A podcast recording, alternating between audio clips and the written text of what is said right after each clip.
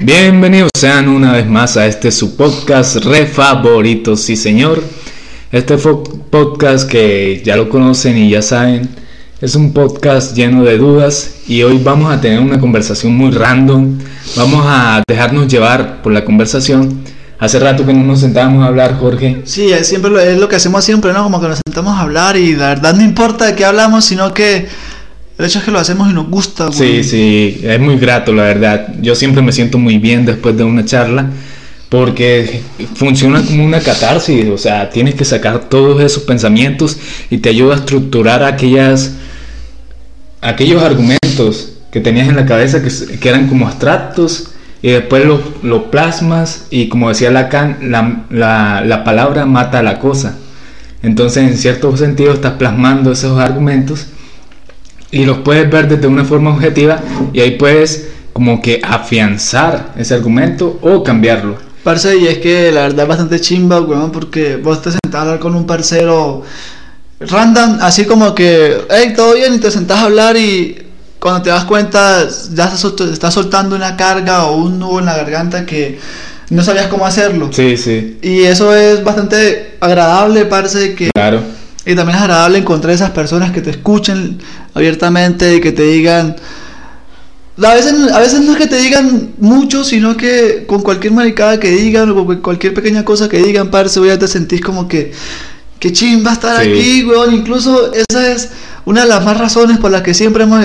Por la que empezamos esto y todo eso, y que empezamos a hablar, tú hablas, yo hablo y uno responde hasta con monosíbalo... ¿Cómo cómo es? Mono... No, Ah, pues, no, puta, no, no sé hablar. Pero Camilo con, Sánchez. con, con, con respuestas cortas, pues. Sí, pero no es un monólogo y tampoco es por monosílabos, perdón. Ok, ok. Entonces, sí, porque la cuestión es que hablemos y este es un ambiente para hablar. Muy generalmente lo habíamos comentado en el primer episodio que la comunicación o las conversaciones se habían vuelto como muy cutres, por así decirlo, porque no pasan del formalismo, o sea, no, no pasan de, de lo trivial, de lo futil, de lo tópico, que sería, hola, ¿cómo estás? Bien, ¿y tú? Ah, qué bien, bueno, que tengas un excelente día. nos Y chao. vemos. Chao. O Sí, sea, eso- ah, y la verdad, aburrido, parce. algunas veces no nos interesa cómo está esa persona, pero aún así, ¿cómo está Jorge? Ah, parece este, incluso yo hoy me siento una chimba porque la verdad, la verdad, como que ya hacía falta grabar un episodio para el podcast. Últimamente hemos dejado mucho tiempo para, para grabar o para por lo menos sentarnos a hablar sobre esto. Ujú. Pero igualmente han pasado muchas cosas, ¿no? Tanto como vos como yo. Pues, pasado días en los que es como una avalancha así o sub y bajas de emociones. Es que siempre es entonces- así, o sea, la vida es eso, la vida es una fluctuación de emociones. Y quería, sí, la verdad es que sí, marica, y quería aprovechar para eh, comentarles algo. Lo que pasa es que en este momento en mi casa tengo siete gatos y tengo cuatro cachorritos, los cuales quisiera poner a la adopción. Y pues ojalá, parce, aquí en la ciudad de Ocaña alguien quiera tener un gatico y sobre todo que esté dispuesto a amarlo y a cuidarlo y por favor que se comunique con, con nosotros. Igualmente pues, yo voy a también a dejar mi, mi WhatsApp personal para que me escriban. Hasta el momento no sé qué son, porque no me, no me he tomado como que la dicha, como que "Ey, sos hembra o macho, porque no sé, Barcelona. Sí, sí. Pero entonces ahí están. Debería tomarle una foto uno por uno. Sí, el, el- el- día que, el día que salga este video, voy a, Sí. voy a tratar de, de ese mismo día publicar las fotos y ya de comentarles si, Vamos a si sacar, son hembras o machos. Y incluso también quiero decirle que los gaticos van a ir con un regalo a, como que Ah. de la mano porque voy a ver si les hago uno, unos gorritos, porque como ya sabes que yo te hago crochet. ¿A los gaticos o el que lo lleve? No, no, no, no, no, no, no. Los gaticos te irán como con su, con su gorrito navideño bien melo, voy a ver si hago la moral de hacerlo. Y también aprovecho el espacio para hablarles un poco sobre esta pequeña fundación que la verdad, si no es que yo estoy estudiando con esa persona, no me entero, parce. La verdad no me acuerdo cómo se llama, esperen un segundo. Creo que se llama Generando Sonrisas, ya, ya me acordé, Ah, me acordé, ok. me acordé. Eh, esa fundación la, la creó una compañera, se llama Yelitza, y salió como, como salen muchas de esas cosas importantes de la nada. Como que estás un día pensando en cualquier cosa y de la nada dices, uy, como que hoy quiero hacer esto. Entonces como que de esa bondad, de esa humildad que tiene ella, decidió como que crear una fundación y le comentó a un par de parceros, hey, tengo esta idea, que tienen, que tales, si quieren apóyenme. Formaron un grupo y ellos ahorita tienen una fundación donde ayudan primero que todo a los animales y segundo a toda esa persona que también necesita ayuda económica. Y ellos reciben donaciones en todo tipo para las personas ropa que no necesiten en su casa. Seremos como que ese transmisor o ese como que esa mano para hacerles llegar todas esas cosas. También comida si quieren si quieren regalar ropa comida y también les dejaré su número de, de cuenta para si cualquier dos luquitas, parce, una luca, cinco lucas, lo que quieran dar. Se les agradece de todo corazón para comprarle comida a esos animales callejeros o para aquellas personas que también lo necesiten. Incluso también hay en la fundación, también hay personas que... También hay, no. Ellos están buscando personas para dar animalitos. Entonces, si alguien quiere Ah, un. Dar en adopción. Sí, si alguien quiere donar, eh, donar. Si alguien quiere como que adoptar un animalito, Sí, cosas así, pues. Adoptar eh, y donar. Entonces, se les agradecería de todo corazón y de la mano de Redubius, agradecerles también toda esa ayuda que, Que yo dado, sé que nos nos han dado a nosotros sí. y que le van a brindar a ellos también. Entonces, La verdad, no, o sea, la comunidad que nosotros tenemos eh, eh, es bastante agradable, parce, y por eso muy quise- solidaria, la verdad, Y por eso- por eso- gusta apoyar. Epa, y por eso quise comunicar eso por aquí. Y obviamente también voy a dejar las redes sociales de las personas. Creo que también hay, hay ahí como que han hecho, como que dan pruebas de lo que han hecho. Ujú. Entonces, para que no digan que también es como que algo más. Y pues ahí está, lo están intentando y pues la idea también apoyarlos lo más que podamos. Claro. Ya que, eh, que se ponga la mano en el corazón y diga, no, pues yo tengo dos luquitas y en vez de comprarme un cuarto de bolegancho, mejor se lo doy para que un, un perrito o un gato coma. O si quieren bolegancho, invítenme. no mentira. Sí, sí, sí. Pero eso, bueno, ya saben, eso es todo lo que, lo que tenía hoy por decir, parce. ¿Y vos qué, cómo estás? Cuéntame. Bien, bien. O sea, pues obviamente igual que tú he pasado por muchas fluctuaciones de emociones y la verdad estoy tratando de centrarme en mí, en ser más fuerte, más regio, más férreo, tratar de mejorar en todos mis aspectos porque aún creo que puedo mejorar. Obviamente todavía tengo muchas cosas que dar y no sé, me gustaría mejorar también en, el sentido de, de este proyecto tan, tan magnífico que la verdad siento ya el avance que hemos tenido porque la verdad nos sentimos, podría decirse, cómodos al hablar frente a una cámara. Sí, parce, con el, con el simple hecho de que, que yo te diga y que ya extrañaba grabar o hablar o estar o hacer parte de Redubius, es algo que yo cuando empecé nunca creí, haber- creí, a ver, podría que iba- creí que lo iba a decir, porque al principio parece yo, uy, yo a metros de las cámaras a mí nunca me, nunca me había gustado grabar cualquier maricada, incluso para grabar videos o cosas así. Pero todo es un proceso, la universidad me ayudó, que bueno, la universidad me ayudó un resto.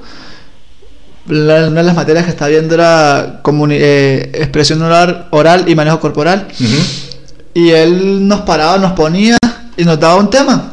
Y Sí. decían, tienen tres minutos para hablar, convénzanme. Sí. Y nos ponía o a grabar el video o a hacerlo en vivo, ahí enfrente de todos los compañeros. Ya por- toca web porque estaba en la virtualidad, pero pero aún así parece que se sentían los nervios. No solamente era yo, habían personas que Claro, para que, o sea, para aquella persona que no logre entendernos, saque su celular y nada más empiece a hablar sobre en la cámara. O sea, es difícil, eh, No, es que, es es que- difícil formar los argumentos que uno quiere y no puede ser tan locuaz como lo es en un ambiente tan, como tan, tan provechable en el sentido de que somos dos amigos, nos estamos conversando, nadie nos está mirando y estamos en nuestra privacidad y la verdad le sacamos mucho tema y, y nos dejamos llevar. En cambio, cuando estás frente a, a una cámara, sientes los nervios. y Pero es natural y es normal. que- la primera vez. lo- los nervios aumentan resto es cuando hay un fin, maric. Cuando vos decís, no, este yo tengo que grabarlo porque es para la universidad o para el colegio. Yo creería que es mucho más fácil cuando vos estás grabando algo para vos. Por lo menos te estás tomando una foto o estás, o estás ahí todo desocupado y te graban un- una historia o un video solamente para vos. Sí. No va a tener ese mismo impacto o va a generar esos mismos nervios que va con el fin de sa- Pues yo sacar una buena nota o cosas así. No, pues yo lo digo relativo a- al hecho per se de, de grabarse Ah, no. de, y de intentar, y ese es el otro paso, subirlo a las redes sociales, donde obviamente te van a bombardear. Algunas veces eh, idealizamos eso, algunas veces ni siquiera nos ubican, pasamos por alto, nos ignoran cuando montamos algún contenido en, en internet, pero algunas veces siempre está como ese miedo latente, como que, hey, si la cago, pues yo puedo ser viral y me puedo convertir en un meme, va a llevar el hate. Pues yo quisiera Sí. un meme. Ah, incluso yo fui un meme, yo Sí. fui un meme hace años. Tenías una página, ¿no? Y tenías severos memes. No, no, antes de tener esa página que la creó un parcero, este, yo fui un meme por una página que se dedicaba naturalmente a hacer quedar mal a las personas. Sí. Y pues yo no sé, yo pues tenía como 18 años, estaba flaco, tenía el cabello largo, no me lo cuidaba mucho y, y me hizo, me un, un meme que decía Jorge Guerrero después de consumir ladrillo raspado. y marica, créeme que yo lo disfruté un resto, parce, y muchas personas me ah, te hicieron mal, y yo, pero marica, está bueno, weón. Sí, sí. Ah, no, ya se me quitó la ganas de hacer meme porque ya lo vi. Y este Kevin, eh, Kevin hizo lo de, ese lo de, que por cierto, cero parcerito, marica. Hizo lo de la página y, y como que la foto de perfil o el logo, era yo, marica, era yo así con, Sí, sí.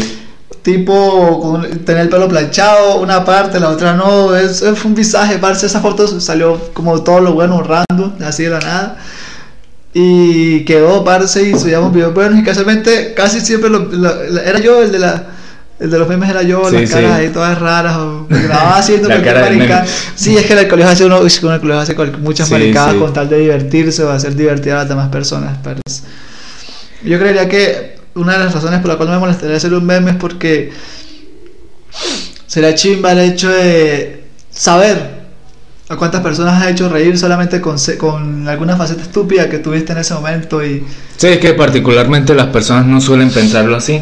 Algunas personas sí no tienen una autoestima, podría decirse, tan alta. Otras personas son muy frágiles, muy vulnerables.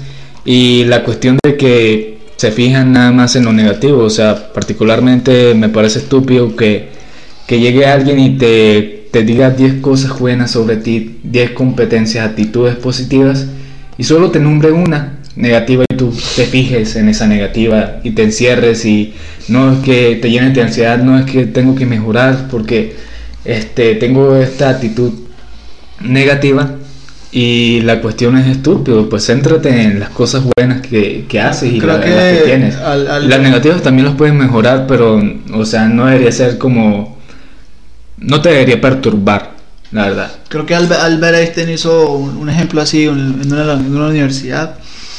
Ah. Él, él- él estaba dictando clases y pues él se supone que era uno de los mejores matemáticos que en el mundo, en el mundo habían y él fue la tabla más fácil, parce, que fue la del 1 Ujú. y él en el último se equivocó, Sí. que puso 1 por 10, 9 y todo el mundo empezó a burlarse de él y él esperaba que todo el mundo se callara y él le dijo que tuve nueve respuestas bien y una mal y ninguno de ustedes se tomó como que el tiempo o esa iniciativa de felicitarme o agradecerme por tener nueve aciertos.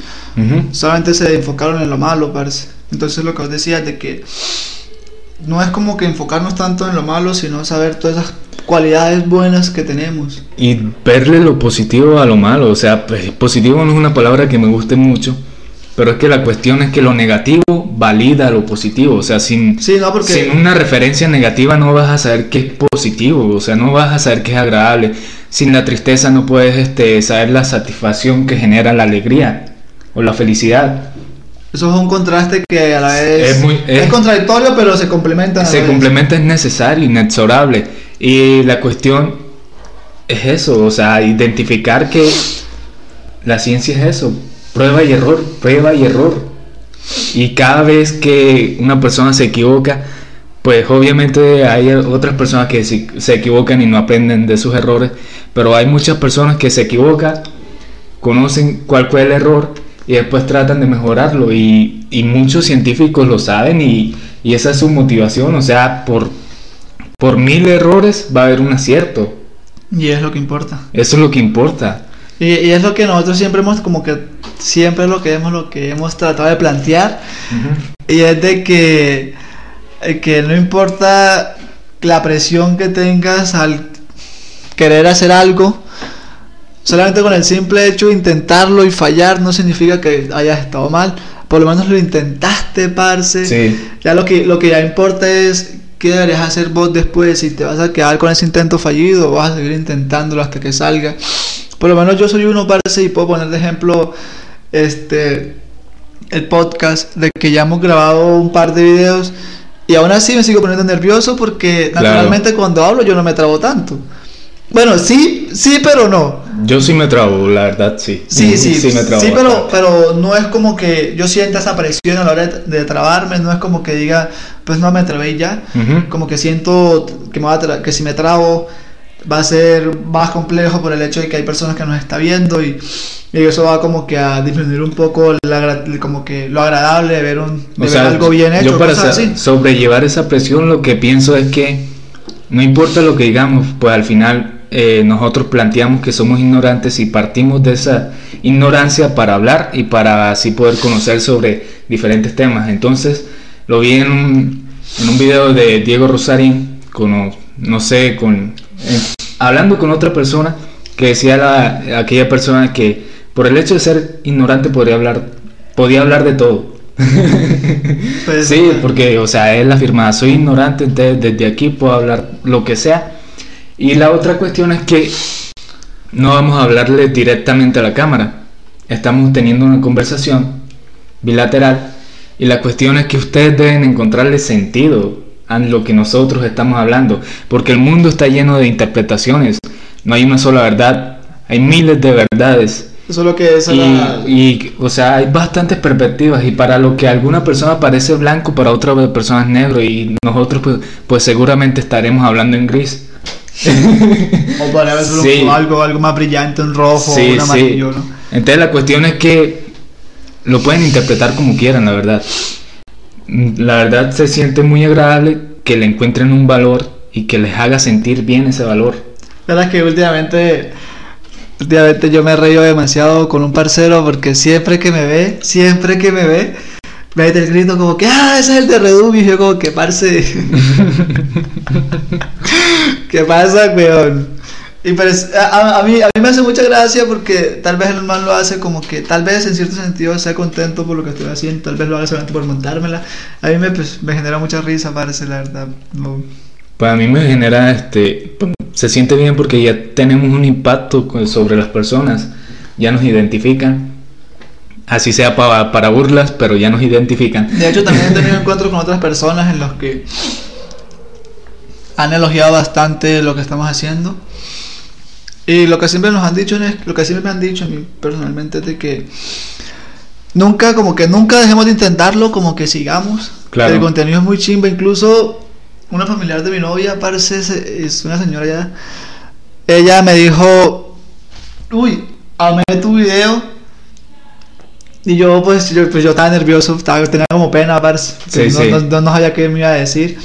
Me gustó, me gustó mucho, mucho, incluso la hija me lo reafirmó.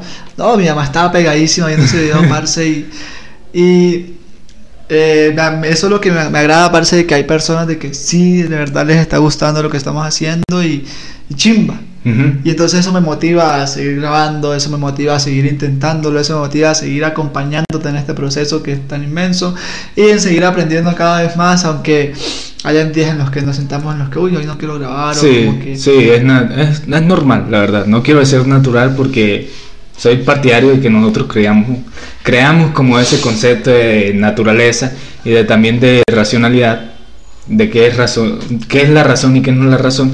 Pero sí es normal, en cierto sentido, porque tampoco creo que exista una normalidad que sintamos eso que me estabas comentando.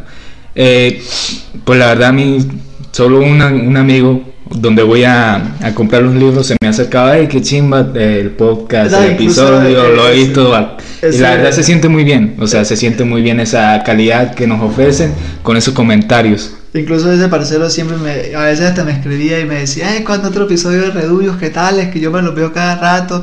No es que me los vea todos en el mismo momento, pero siempre saco, veo mis 10 minutos mientras almuerzo, después se me olvida, el otro día retomo. Pero entonces como que siempre estás ahí, parce firme y le dice a uno, sí.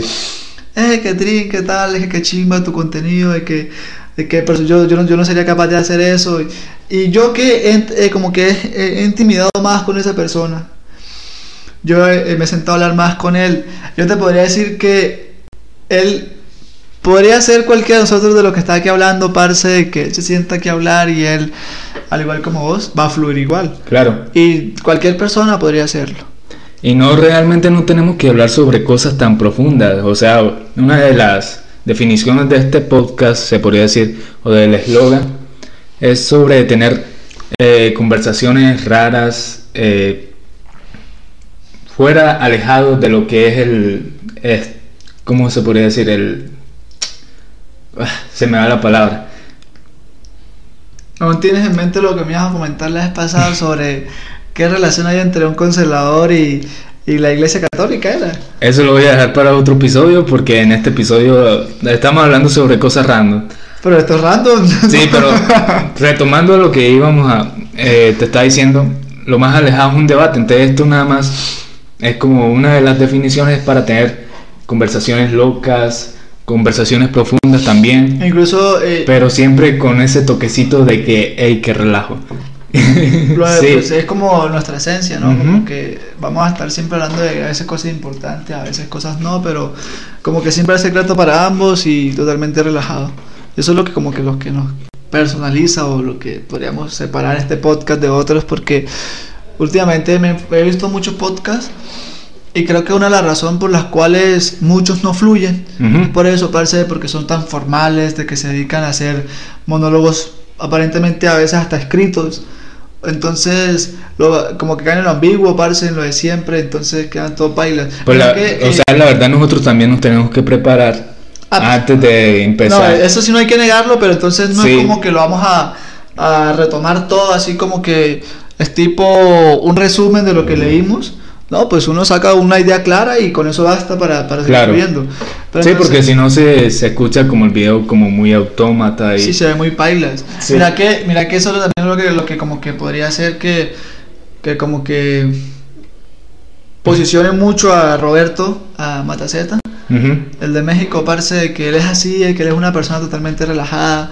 Mira que el video este que, que grabó con, con Juan Garmizo, Juan Garmizo, que es un streamer muy importante. Sí, me parece que ahora es el número 8 en el mundo. ¿Ves? El, el vago tipo literal, hey, parece, voy para allá, voy a grabar. Y Roberto como que sí, dale, llegate. Y cuando se dio cuenta, Juan le digo, no, pues yo tengo unos amigos. Y el vago lo que hizo fue comprar unos micrófonos así de la nada. Y creo que tenía una cámara por ahí, no sé si la compró, no me acuerdo muy bien. Y ya de la nada estaba grabando él con otras cuatro personas. Y todos estaban ahí interactuando. Y una chimba invitado. Uy, parce, la verdad es que sí. Porque fue Fernán Flow también. Por eso es que el hijo puta se robó como que...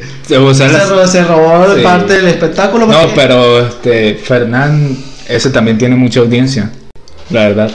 Y, y, y, no- y, y- eso, y, eso, se lo dijo Fernán ahí. Es más, si vos pones mi cara ahí en, en, en la miniatura del video, solamente con eso va a generar un montón de audiencia porque eso y eso y eso es lo que él hace. parece porque que- la, la cara de él es muy cómica.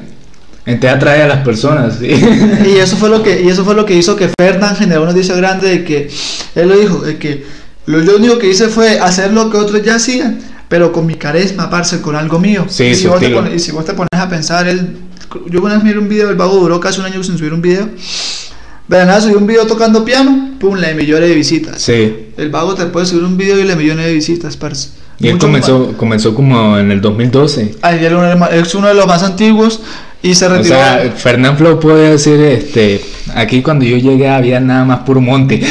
Po- Podría decirse y, y, y, también, y también él lo dice, tal vez con un poco de orgullo y egocentrismo, de que él, si él quisiera, podría ser el número uno porque la verdad es que ese, ese vago marica tiene un carisma a la hora de transmitir, a la hora de ser él, parce, es una chimba. Quién sabe, pues ahorita, ahorita cómo se decidió vivir. Porque él estuvo muy enfocado ahí de que subía muchos videos y que se no quedaba tiempo para él. Por eso fue que se retiró. Haya perdido tal vez un toque, tal vez no, pero entonces Con eso me interesa, me gustaría preguntarte para ti qué es vivir, Jorge. Porque creo que es subjetivo y cada persona pensará que vivir de su vocación es la máxima, pero para otras personas hacer aún así aquello que les gusta mucho puede ser mu- muchas veces desgastante y necesitan un break. Entonces me gustaría saber para ti qué es vivir, Jorge. Eh, yo siempre he tenido esa cuestión. Voy a como que comentar más o menos lo que he descubierto a mi perspectiva. Lo que yo siempre hago cuando estoy como que en ese existencialismo es que vivir es simplemente salir a caminar en las horas pico, casi siempre cuando salgo del trabajo. Y me pregunto mucho el, hecho de las personas del por, por qué las personas viven. La mayoría, la mayoría solamente cree que en vivir es mostrar sentidos de vida, que es caminar o que el corazón palpite, y están limitándose a que con el hecho de estar vivos ya están viviendo. Sí, Y pues yo, a mi parecer, yo no lo veo así, parce, porque entonces ellos están vivos, porque pues, como ya le dije, están- aparentemente ya están viviendo, pero lo único que hacen es despertar, trabajar, dormir, despertar, trabajar, dormir, despertar, trabajar, dormir. Entonces, ah, yo no veo un sentido o... hay una vivacidad, un- una vivez. Sí, no, no es como que estoy viviendo mi vida. Sí, solamente la estoy cumpliendo. Estoy haciendo lo que tal vez me criaron para ello, que es para sobrevivir, no para vivir. Entonces, para mí vivir la vida parece es como que hacer lo que a mí como que me llene de, de tranquilidad o me llene de euforia o, o me haga sentir. sí. O sea Pues, que- o sea, pues la cuestión, y es que es contradictorio en el sentido de que aquella persona, creo, ¿no? Que vive su vida con aquello que se le apasiona. Para mí es difícil pensar que esa persona se quiera tomar un respiro de esa vida, porque en el caso de Fernand Flow, que él hacía lo que quería en sus videos y pues también con sus Pero- intereses de alcanzar a más personas, pero él se sentía bien este, haciendo esos videos y la verdad llegó hasta un punto de perder su acento. Es que- De- es que- es- él es salvadoreño y no, te- no tenía un acento salvadoreño. Entonces dijo que por eso se quería como alejar más de, de esa vida y ya en YouTube hace bastante que no sube un video. Tal vez, tal vez. Entonces, y, y aún así vivía de su pasión. de que de que no es como que siempre vamos a tener como que ese gusto o siempre vamos a, a querer lo mismo, parce. Tal vez se llegó un punto en el que dijo, pues ya estoy cansado de esto o ya no me hace vivir, ya no me hace sentir lo que anteriormente lo hacía. Entonces tal vez llegó un momento en el que abusó de eso que podría decirse que lo hacía vivir y llegó un vacío, parce. Intentó llenarse, pero tal vez se, se sació y llegó el momento en el que quedó como que, ¿y ahora qué hago? Ya hice todo lo que aparentemente me gustaba. Entonces, lo que intentó fue seguir experimentando y tal vez como que buscarle otro sentido o intentar vivir de otra manera. Es interesante porque me hace co- acordar que no todo el mundo se baña dos veces en el mismo río. O sea, nadie se baña dos veces en el mismo río. Entonces es interesante porque crees que esas expectativas y esa forma de mirar la vida cambió y aquello que le hacía sentir antes pues ya no, ya no le hace sentir ahora, se podría decir. Esto nada más estamos acá especulando, es puras especulaciones, pero me interesa porque hasta qué punto se podría cambiar tu pasión, o sea, tu vocación, hasta qué punto. Yo creo, soy de las personas que cree que la vocación va, es afín con tu esencia. Y soy partidario de que la esencia nunca cambia. O sea, la esencia es lo que nos define. Yo creo que, que podríamos, podría decir que eso va relacionado con la libertad que tienes de hacerlo. Si seguimos hablando del mismo ejemplo que viene siendo Fernand Flow, yo creo que ya él no se sentía libre de hacerlo, sino de que ya se vio tan arriba, parece de que ya le tocaba hacerlo, porque ya tal vez vivía de ello, o tal vez ya era su rutina diaria. Entonces, como que ya literalmente se obligaba a hacer eso, entonces llegó un momento en el que dijo, ya no más. No es como que ya lo hago con tanta libertad de querer pararme, no, ya es porque me toca, ya porque tengo personas que necesitan. O sea, ¿crees que es por la, por la presión que se, que se creó él mismo a- alrededor? Sí, y, y es que a eso voy, parce, de que, de que a, eso, a eso iba con el tema de que, del hecho de relacionar la, el- la libertad de escoger lo que hace. Porque entonces lo tengo ahí y lo puedo hacer cuando yo quiera.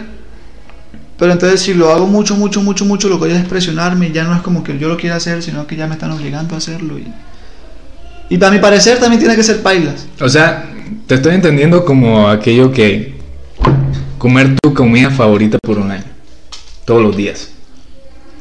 Si lo comes todos los días por un año, pues por más que sea que, que sea tu comida favorita, al final te va a aburrir, al final va a ser sosa, va a perder el sabor y vas a querer probar al- alguna otra cosa así sea para ti pues menos rica. Entonces la cuestión es muy interesante porque a lo que iba yo eh, es interesante porque algunas personas ni siquiera se detienen a pensar qué es lo que quieren hacer. Y ahí entra la filosofía de- del Tao, de ser uno con el Tao, que es una filosofía oriental, de dejarse llevar, de dejar, dejarse vivir. Y al- algunas personas pensarán que sí es una forma noble de llevar su vida, pues son aquellas personas que se entregan al sistema.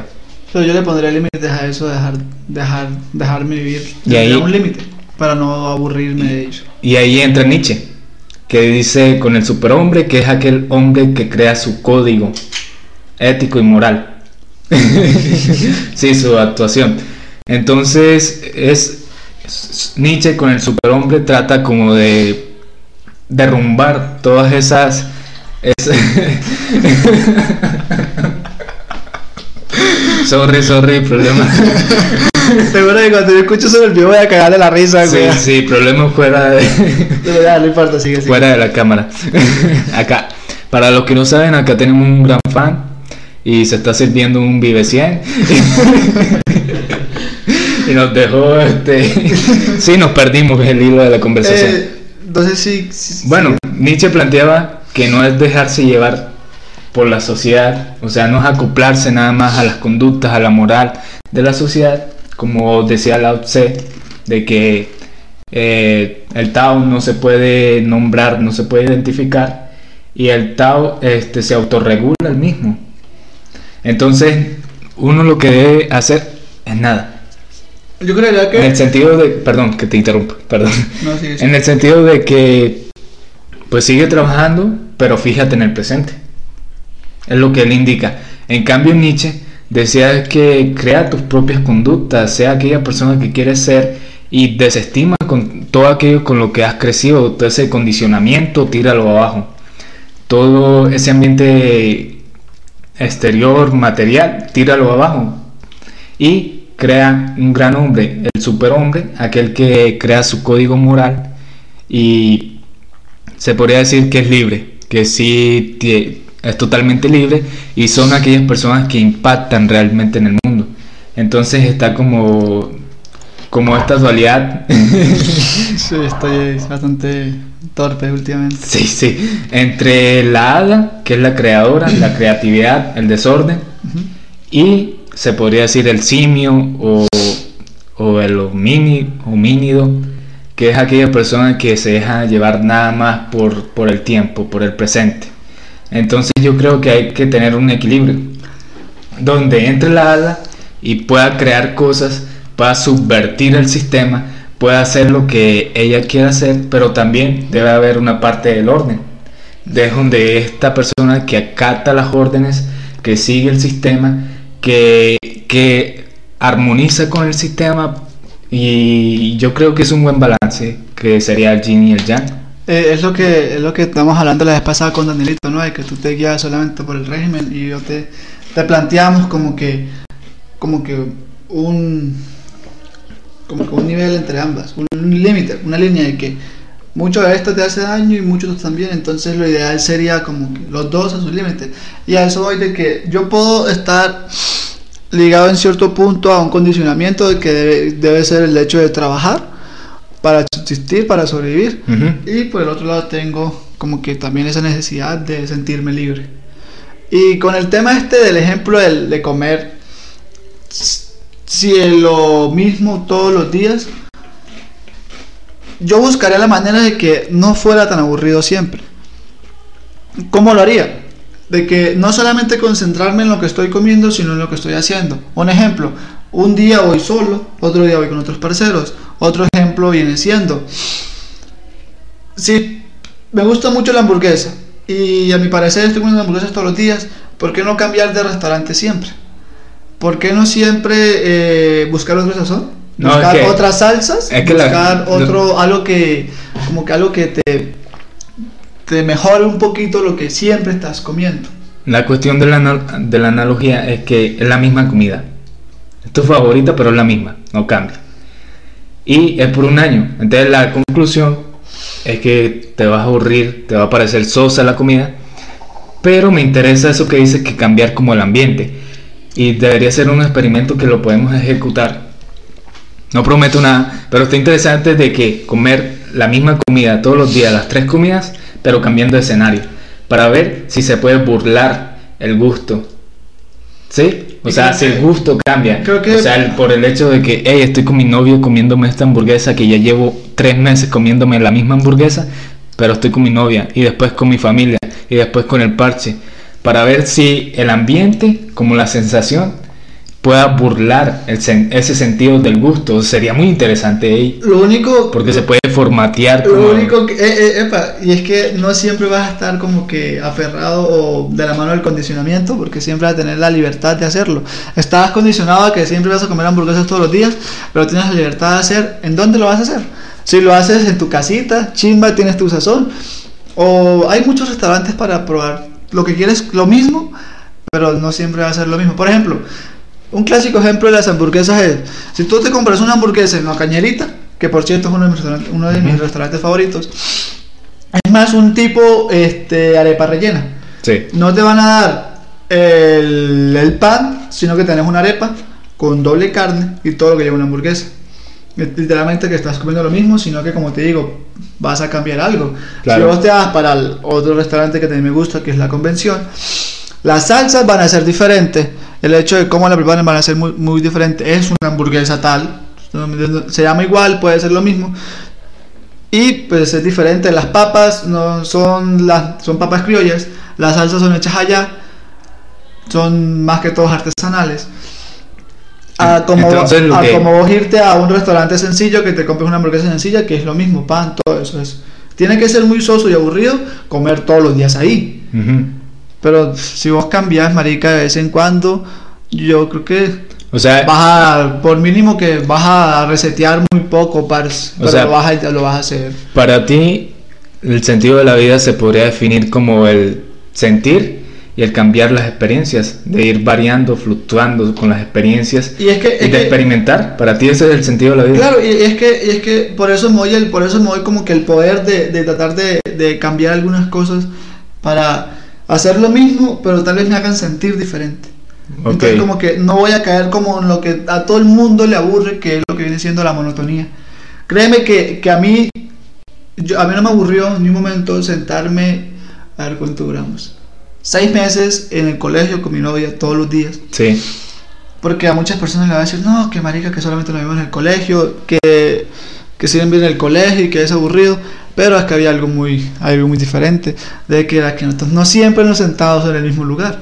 Siempre terminábamos en un pasillo, a veces ella me buscaba, yo la buscaba. Estamos en el mismo sitio, era El la misma escenario. persona, pero diferentes posiciones, a veces afuera, a veces en un salón, a veces en un pasillo, a veces en el, en el bosquecito.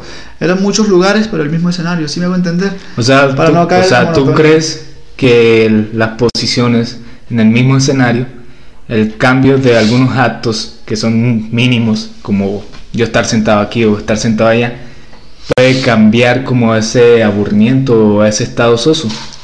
¿Sí? Créeme ¿Tiene que, ese gran impacto? Créeme que sí. Yo soy creyente y muy creyente a eso, parce. Y siempre, y siempre eh, como que he cuestionado mucho el hecho de por qué las personas se aburren tan fácil de algo. Porque dicen que, ah, de que siempre es lo mismo, cosas así. Sí. Y yo no le veo. Es como decirte, es como decirte a vos, marica, ah, huevón, qué pereza siempre venir aquí al mismo lugar y grabar siempre, huevón. Me vengo por el mismo marica lugar, me, vengo, me veo siempre con las mismas personas. Sí, sí. Entonces, Estoy en, cansado, estoy en cualquier momento vas a- en cualquier momento podría decirse, ah, estoy aburrido. Ujú. Pero entonces es ahí lo que voy, de que no siempre estoy haciendo lo mismo. Es el mismo lugar, el mismo camino, pero no estoy haciendo lo mismo. Eh, Hoy, hoy estamos hablando de esto, o hay, hace ocho días estábamos hablando de la democracia, a veces voy para el mismo lugar pero cambio de ruta, a veces ¿Sabes qué? voy a pie, me vengo en moto. O sea, creo que es una de las conclusiones que puedo llegar después de escucharte. Y es que el motivo por el cual no sientes que es una monotonía y no te aburre, porque en realidad sí es una monotonía, es porque te centras en el presente, te centras en los detalles y es algo que muchas personas no hacemos. Yo me considero que algunas veces no me detengo como a mirar mi alrededor y soy otro autómata más de este sistema de mierda que solo se deja llevar por aquellas normas o órdenes que tiene que realizar. Y por eso, por eso que algunas veces, pues no sé, me, me siento angustiado, me siento Y créeme que eso, eh, triste, bajo, o sea, bajonado, porque en cierto sentido creo que mi vida no tiene ningún, ninguna eficacidad. se ningún podría decir. sentido, Sí, cosas así. no hay sazón en mi vida, entonces... Incluso por eso es que hay mucha gente que también se aburren de su trabajo, parce, porque voy al trabajo, por el, hago lo mismo, devuelvo, hago lo mismo, pero entonces, si yo trabajo en Santa Clara y voy para el mismo lugar, siempre a la misma construcción, o independientemente de lo que haga, para el mismo lugar, pues marica, cualquier día me paro, me, me paro más temprano de lo normal y se me acabó este seco. Me paro más temprano de lo normal, me hago mi desayuno, me lo echo en el bolso y ¿qué hago? Me voy caminando. Otro día me puedo parar 10 minutos para entrar a trabajar o tal vez lo haga por porque si me cogió tarde o tal vez porque quiera sentir el hecho de que uy, bueno, re voy a llegar tarde y me toque hacer un, un poquito, un gasto extra que es comprar el desayuno Sí, y coger una moto. Otras veces me puedo venir a pie y me quedo por ahí sentado tomándome algo, hablando con algún parcero que me encuentre por el camino. Otras veces simplemente voy escuchando música. Y eso lo hago con el mismo sentido de, nuevo- de- a lo de siempre, de no aburrirme de lo que hago. ok. Porque, como te digo, eh, estamos obligados a seguir ese condicionamiento de que tenemos que trabajar para subsistir, pero entonces ya está en nuestra mano cómo le damos sentido a ello. Para que no siempre nos aburra ir al mismo colegio, ir al mismo trabajo o siempre hacer lo que es lo mismo, sino que estamos haciendo lo mismo pero de diferentes perspectivas. A mí me pareció muy importante ese, esa articulación que, que se dio el día que estábamos abajo en el skate, donde me dijiste que todo empieza por un valor, por un sentido que tú le das. Y es algo muy importante porque algunas personas viven su vida como que sin mirar atrás y sin ver que su recorrido no ha sido pues la gran cosa. Y hay algunas personas porque particularmente me he sentado con una, un anciano que ya tiene 78 años y una persona pues muy afable, la cual me ha dicho que, que él solo se dejó llevar por la vida, se dejó entretener por la vida y se dejó sorprender. Algo que a mí me genera conflicto porque soy joven, soy revolucionario en cierto sentido y creo que puedo impactar en el mundo. Tengo ese ideal romántico hecho, estúpido. Pena que te interrumpa. Ujú. Hay una frase que puede como que representar a... o a- Pues no sé cómo decirlo, pero el hecho de ser joven y no ser re- revolucionario es como que una contradicción hasta biológica.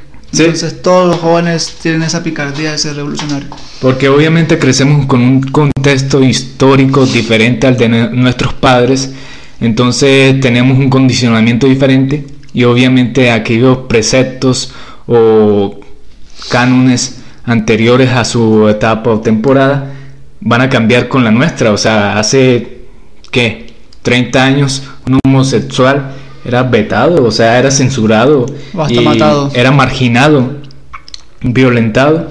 Y ahora no, ahora nosotros pues obviamente sentimos empatía por los homosexuales y sentimos desdén, odio, rabia contra aquellas personas que son capaces de discriminarlos en cierto sentido. Pues yo particularmente no los entiendo, no es que sienta un odio, pero me parece absurdo y estúpido que lo hagan. a Eh, mi parecer, a mí me da igual. sí, Yo siempre he dicho de que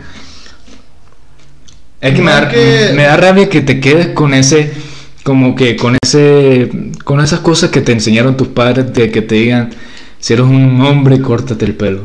Yo como que, Ah, bueno, ya por ahí, ahí sí ya es diferente. Si tienes el pelo largo eres homosexual y yo como que... Entonces son personas que no tienen ética y no se, son capaces de cuestionarse hasta sí, lo- qué punto ese, eh, o sea, esos paradigmas son fiables o no, son verídicos, son ve- verosimiles y es algo que me co- genera conflicto y muchas veces pues me genera frustración porque ya no tienen esa flexibilidad de cambiar del pensamiento y de, de ideología. De Se hecho, casan eh, con una ideología. De hecho, a mí me parece eso bastante. Me da mucha risa, parce, porque. Si te pones a pensar, es como si nuestros padres o una generación anterior se olvidara de lo. de lo que ya históricamente y culturalmente ya pasó, o ya se creó. El hecho de que te crean homosexual por tener el cabello largo significa que todos esos grandes iconos sociales que ha tenido el mundo son homosexuales. Y no estoy insultando a nadie, ni mucho menos a cualquier persona que crea o que tenga como que ese ser ahí postulado o eso, un icono a seguir. Pero entonces si nos basamos en eso, Hércules pudo ser gay. Jesús pudo ser gay, la mayoría de los romanos pudieron ser gay. En China aún se conserva eso, de que la gente tenga el cabello largo. Bueno, ahorita no, pero sí las culturas anteriores. Siempre han tenido el cabello largo y si te cortan el cabello es símbolo de deshonra o decepción. De que hiciste algo muy malo que te cortan el cabello ya. Literalmente perdiste todo. O sea, en la antigüedad, para aquellas personas, más en el oriente, o sea, en el estado oriental, eh, su eh, o sea, su orgullo se veía reflejado por, el, por su cabello, ¿no? Entonces, y por eso cuando le cortaban el cabello era motivo de, de des- deshonra y algunas veces porque los exiliaban. Pero cargamos con esos preceptos que después de los años transcurrieron en, en el Imperio Romano, descubrieron que pelear con cabello largo pues era como un obstáculo, un impedimento para poder pelear mejor. O sea, no se podían abalanzar contra los enemigos porque obviamente eso les incomodaba el cabello en la cara. Entonces- Entonces, adoptaron esa posición de cortarse el cabello. Entonces es un corte romano y es un precepto o es una idea que ha ido este, madurando poco a poco y algunas personas las toman por este argumentos diferentes a por los que empezaron, o sea, lo critican a priori. La Sí. verdad no saben de, de dónde proviene el, el cabello corto, no saben cuál es su historia, ni tampoco saben cuál es la historia de aquellas personas que tenían el cabello largo. Y la verdad es que si lo supieran lo que hacen es ignorarlo porque están ya aferrados a un condicionamiento que ya Sí. anteriormente. Están siguiendo nada más ¿En qué este, momento, entonces uno ahí donde se pregunta en qué momento la sociedad como que dejó de creer en esto o, o olvidó aquello que ya pasó? Porque eso va, eso no es algo que de la noche a la mañana pase. Eso va año tras año y eso lleva miles de años parece que Y la cuestión es que, sí, lo he dicho mucho en este podcast, no, pu- no podemos juzgar este, con el con- conocimiento contemporáneo los hechos de antepasados, pues. No podemos juzgar el pasado con el conocimiento del presente.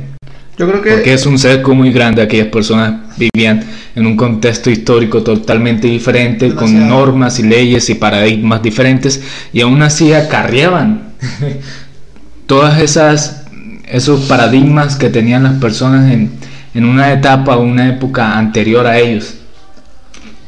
epa, eh, Entonces no sé Jorge si, si quisieras aportar algo más, la verdad este ya se nos acabaron las papitas. pues aún quedan. Pues, me acabo fue- Entonces. Eh, antes de acabar, eh, nosotros creo que teníamos. Que siempre nos pasa de que nosotros decimos, aguanta decir esto en el podcast, pero cuando estamos grabando, pum, queda. Pero esta vez no, Ujú. porque ya que es un tema de que tú lo tocaste y lo tocaste como, como con esa como con esa gratitud, como que quieres hablar de ello. No sé si te acuerdas que viene siendo lo de la felicidad que trae el dinero o no trae el dinero. Creo que así lo dijiste, así lo tomé. No sé. si- La verdad es que quería tocarlo en otro podcast, Ah, pero vamos a, vamos a tocarlo muy, muy ambiguamente. Antes habíamos hablado sobre que la, feli- la felicidad puede ir ligado hacia con el dinero, En términos relativos, claro. Y en términos subjetivos, como todo lo demás. Me decías tú, me comentabas que no, que para ti la, la felicidad, o sea, el dinero no da la felicidad. Y te quería preguntar, ¿por qué? Argumentame, Jorge, ¿por qué no da el dinero la felicidad? Últimamente no es que haya cambiado mi posición, que siempre la he tenido. Y creo que todo eso se va como que a tantos años que he vivido con la falta de dinero. Y de que he sentido de que he sido tan feliz en ciertos puntos de mi vida que no he necesitado ni un peso. No quiere decir de que también hay estos momentos en los que el dinero sí me haya como que alegrado efímeramente, porque te pongo un, un ejemplo muy, muy común, que viene siendo un par de zapatos. Sí. Pues vas a la calle y ves un par de zapatos. Me pasó, creo que fue el diciembre pasado antepasado. Es que yo me quería comprar un par de zapatos y yo fui a un local a comprarme una camisa. Y al lado hay un, un, local de zapatos, un almacén de zapatos. Cuando entré a ese almacén nomás a ver desde lejos, yo dije, yo esos zapatos los quiero. Sí. Y cuando me los compré, me generó como que una alegría. Sí. Y vale, chimba. Pero entonces a lo que voy es que tal vez haya momentos en los que si el dinero te genere como que esa tranquilidad o si te llene de alegría efímera o tal vez más cos- más como que no sabe la energía la, la tan es que- rápido. es que no- pero yo sí soy fiel creyente parce de que vos no necesitas dinero para ser feliz necesitas dinero para vivir sí porque maldita sea uno necesita dinero hasta para para sobrevivir pero créeme que si vos tuvieras o por lo menos a, a mí, a mi parecer, si yo tuviera el dinero para sobrevivir, con eso viviría tranquilo, parce. Pues Sería totalmente feliz con el hecho de ser yo, con el simple hecho de, como te dije, hacer lo mismo pero en diferentes perspectivas. Ahí estás de acuerdo con lo que con mi postura de que el No. dinero te da la felicidad en No, de hecho, términos relativos. Bueno, es que eh, a eso te digo, de que no, eh, últimamente he cambiado mi posición, pero como que siempre he mantenido la, la que siempre. Y es de que hay momentos en los que sí necesitas dinero y en los que tal vez hay momentos en los que sí te llenen de alegría, pero hay veces en las que hay un porcentaje mayoritario donde digo que no necesitas dinero para ser feliz, parce. Y la verdad es que no sé, creo que deberíamos adoptar esa posición donde que no sea menester mucho dinero, que, que precisemos de poco, porque estamos en un sistema que es consumista. En este sistema capitalista donde solo quieren ser más productivos, eh, venderte cosas y no les importa tu bienestar y tu dignidad. Y en cierto sentido me, me siento muy identificado contigo y estoy de acuerdo de que hay algunos momentos en que por no tener dinero no he podido ser tener una alegría que me gustaría tenerla. Como en cierto sentido comprarle una casa a mi mamá o a mi papá cosa que me haría muy muy muy feliz. El otro sentido es que yo creo no creo que el dinero sí resuelva todo y te da la felicidad y te sientas pleno.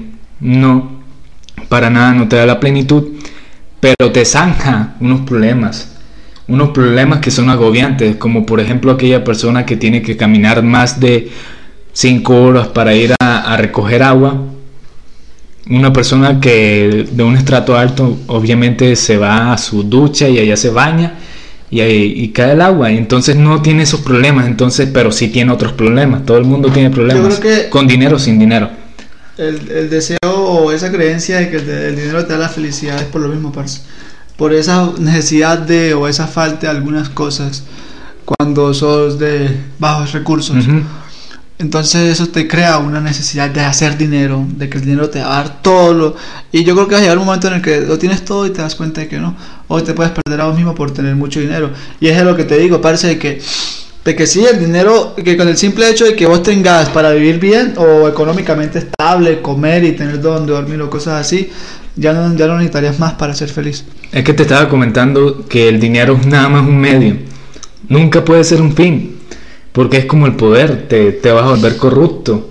Pero y te entonces- vas a hacer esclavo de, de aquello que deseas. Pero entonces uno debería Y todos somos esclavos de aquello Pero que entonces uno deseamos. debería, debería como que poner el límite a, a- como que al medio que te está dando el dinero, parce, porque entonces si vos te metes en un momento en el que necesitas aunque sea una pizca de dinero para salir, te vas a caer en un mundo en el que vas a decir, ah, parce, necesito tanta plata que no, que para qué vivir. Entonces como que sí es, es como todo, parce, tiene que haber un límite para todo. No es como que siempre necesitas dinero. Sí, un equilibrio. Porque, eh, ahorita, ahorita yo te puedo decir, ayer salí a caminar, a hacer un favor a Wendy y tenía plata, pero lo tenía era para el favor de ella, Ujú. que era mandar a reservar su teléfono, no tenía nada más. Estoy aprendiendo, estoy aprendiendo a montar a patineta con la tabla de un amigo, entonces simplemente salí con el fin de ir a hacer el favor y montar. No tenía un peso para nada. Igualmente ahorita no tengo un peso para nada, solamente Sí, sí. salgo con una botella de agua y me voy caminando. Y a pedir. Ya me... que tiro. A que me gasté el speed, a que me gasté el speed. sí, sí. Entonces, eh, sí, a eso me parece que muchas veces yo puedo salir tranquilamente solamente por ahí. Sin necesidad de un solo peso en el bolsillo y voy a estar igualmente de, lleno. Y es más, parce, una vez me sentí tan extraño, weón, porque tenía dinero y me di cuenta de que gasté un montón y dije, bueno, pues puta, ¿y con qué sentido? Pues yo creo que esa palabra no la censuran. Nos Ya van, a, que. nos van a censurar a nosotros el canal por esto, parce. Pues culpa suya, hermano. Contenido no para niños. Este, de que sí, de que hubo un momento, parce, en el que había trabajado toda la semana, me habían pagado, salí, duré tres horas en la calle, gasté casi la mitad de mi sueldo, llegué a mi casa más aburrido de la vida porque tenía dinero, lo gasté y ¿qué pasó? ¿Qué? Pues me sentí de mierda. Claro, porque te sentías culpable. No te sentías, o sea, la responsabilidad la, la habías perdido. Para mí como tal, quisiera tener grandes cantidades de dinero como para tener una plenitud financiera que me permita concentrarme en mi yo creativo. O sea, pues obviamente habrá personas que digan, eso lo puedes hacer siendo antisocial, comprando, no sé, bueno, yéndote para tierras no, no habitadas y al lado de un río crear tu cabañita y pescar y así sobrevivir y dedicarte a tu arte. Pero sí, pero primero, este, dependiendo de cuál es el arte. Si vas a ser un cantante, ¿quién te va a escuchar? O nada más te vas a quedar con el gusto de que de escucharte tú mismo. Bueno, pues depende, depende de lo que tú quieras, parece, porque, porque si me preguntas a mí, yo quisiera ser baterista, pero no tengo la necesidad de que nadie me escuche. Pero entonces... Pero tener la necesidad de comprar una batería. Entonces, a, a eso yo. Entonces estás, obviamente otra vez el sistema capitalista. no, pero en el sentido que es consumista y que necesitas algo. Y ese algo lo vas a obtener con un intercambio, un intercambio, una unidad que sería el peso acá en Colombia. Parece- un- Yo he visto, sí, eh, estamos claros de que el dinero es una moneda de cambio nada más. Una manera de cambio no es una manera de cambiar Ujú. las cosas. De que yo me he topado con personas de que tienen millones de plata sembradas, sembradas porque las entierran y ya, contentísimos. Y yo no le veo, yo no le veo como que un sentido a eso. ¿Qué sentido tiene tener baldes de plata y enterrados? Por lo que te digo, se ven este. Ven el dinero como un fin, cosa que no debe ser. Y bueno, para ya culminar con este tema, porque en realidad eh, quisiera tocarlo en otro episodio, pero con un invitado que pueda defender bien su postura y nosotros poner también nos- nuestros argumentos. En ese momento sería como el antítesis, pues me dejaré de lado mi ideología y me centraré como de sacarle una mejor conversación y de defender posturas que, que obviamente no van conmigo, como por ejemplo el dinero no da la felicidad, el dinero no sirve para nada o algo así por el estilo. Pero para mí sería nada más eso, es una ayuda. Es como que si tengo dinero para vivir dignamente toda mi vida, puedo dedicarme a hacer lo que, me- lo que yo quiera. Y la verdad me, me genera como, o sea, un bajón, no quiero decir depresión, la vida que tuvo Charles Bukowski, que fue una persona que casi era un antisocial, eh, no vivía para el sistema de, de trabajo y lo que hacía era embriagarse, eh, coger computas y escribir. El 70% de su vida hizo eso. Y se podría decir que el 20% trabajó. ¿Te imaginas eso? Y la verdad, para mí no es una vida envidiable. Pues, la verdad. O sea, yo preferiría, o sea, estar, tener una buena comida, tener una buena parte donde habitar y tener este y saber que mi familia está bien, está plena en un sentido más que sea económico que tienen otras preocupaciones, pero se pueden solucionar con el ser y con la introspección y con las experiencias. Pero no, no es que yo creo que estás difiriendo mucho, pues. No, no, no, no, al contrario es apoyar lo que estás diciendo, parece de que es que volveríamos a, a, esa misma posición de que tanta libertad agobia. Y no sé cómo se sentirá él, no sé cómo viviría él o cómo diría, ah, entonces yo vivo así, así vivo feliz. Pero de mi posición yo digo que, uff, tanto libertad, sí, es bastante agobiante, parece. O sea, para mí, yo cuando leo a Charles Bukowski, y esto es algo muy singular y personal, lo veo en gris. O sea, me estoy imaginando las escenas y lo veo todo en gris, como que todo, todo tan, tan depresivo. Y es por la vida que él tuvo, que fue una constante pelea por sobrevivir a su modo porque eso sí lo tenemos que aceptar. escribió tantos años sin monetizar nada y en, sus últimos años al menos lo pudo disfrutar, pudo, disfrutar el fruto, de su trabajo. Entonces ahí va la pregunta, ¿qué preferirías? Eh, ¿Crear tu arte, escribir, hacer, ser un artista y monetizar o monetizar para ser un artista? ¿Cuál, ¿Qué camino escogerías? ¿O yo personal? Monetizar para ser un artista. Porque últimamente pues no es como que está en contra de que los artistas merezcan como que su, su pago, lo que verdad merecen por su arte. Porque claro, hay personas que están viviendo de su arte. Y pues a quien no le gustaría vivir de lo que le gusta, Pero, uy, hay veces en las que también pongo una posición en la que digo, ah, yo quisiera hacer las cosas solamente por mí.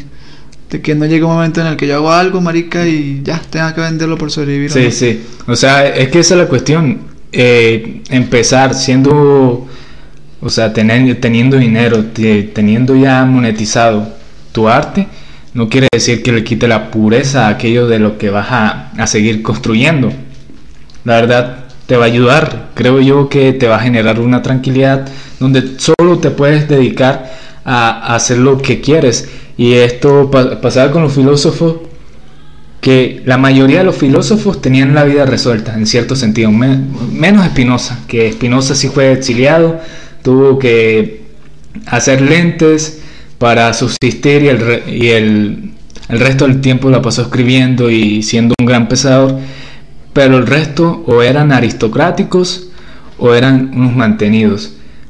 Sí, porque obviamente, no quiero decir obviamente, pero esos filósofos eh, se podían detenerse a pensar y a generar como todas estas teorías en el aburrimiento, se podría decir.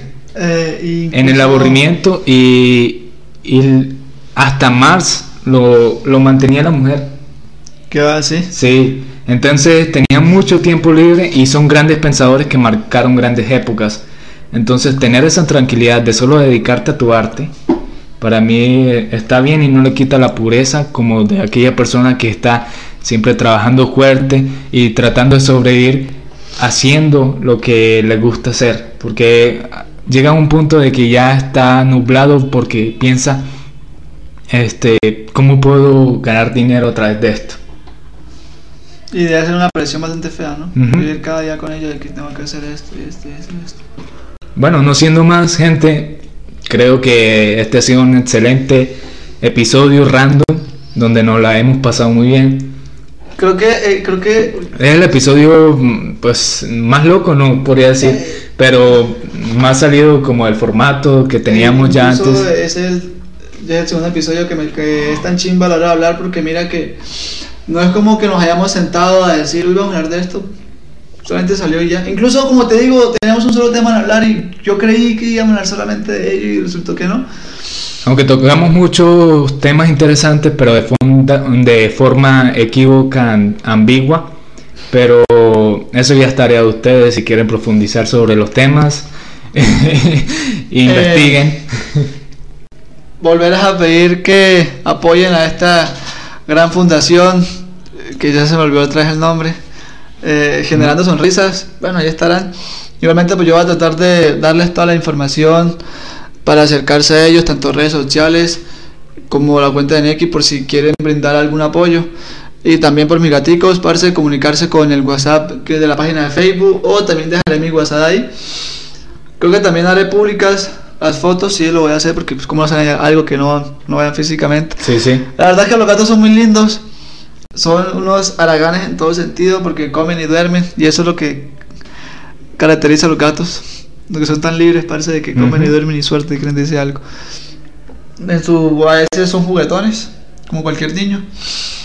Pero por favor de que si hay persona de que se lo quiera llevar, que de todo corazón Lo amen, lo cuiden, me y lo, lo cuide, parce, porque Como el la- santo ángel de la guardia. Sí, sí, les voy a dar la confianza y las mascotas son algo muy importante para, los, para las personas que tenemos mascotas.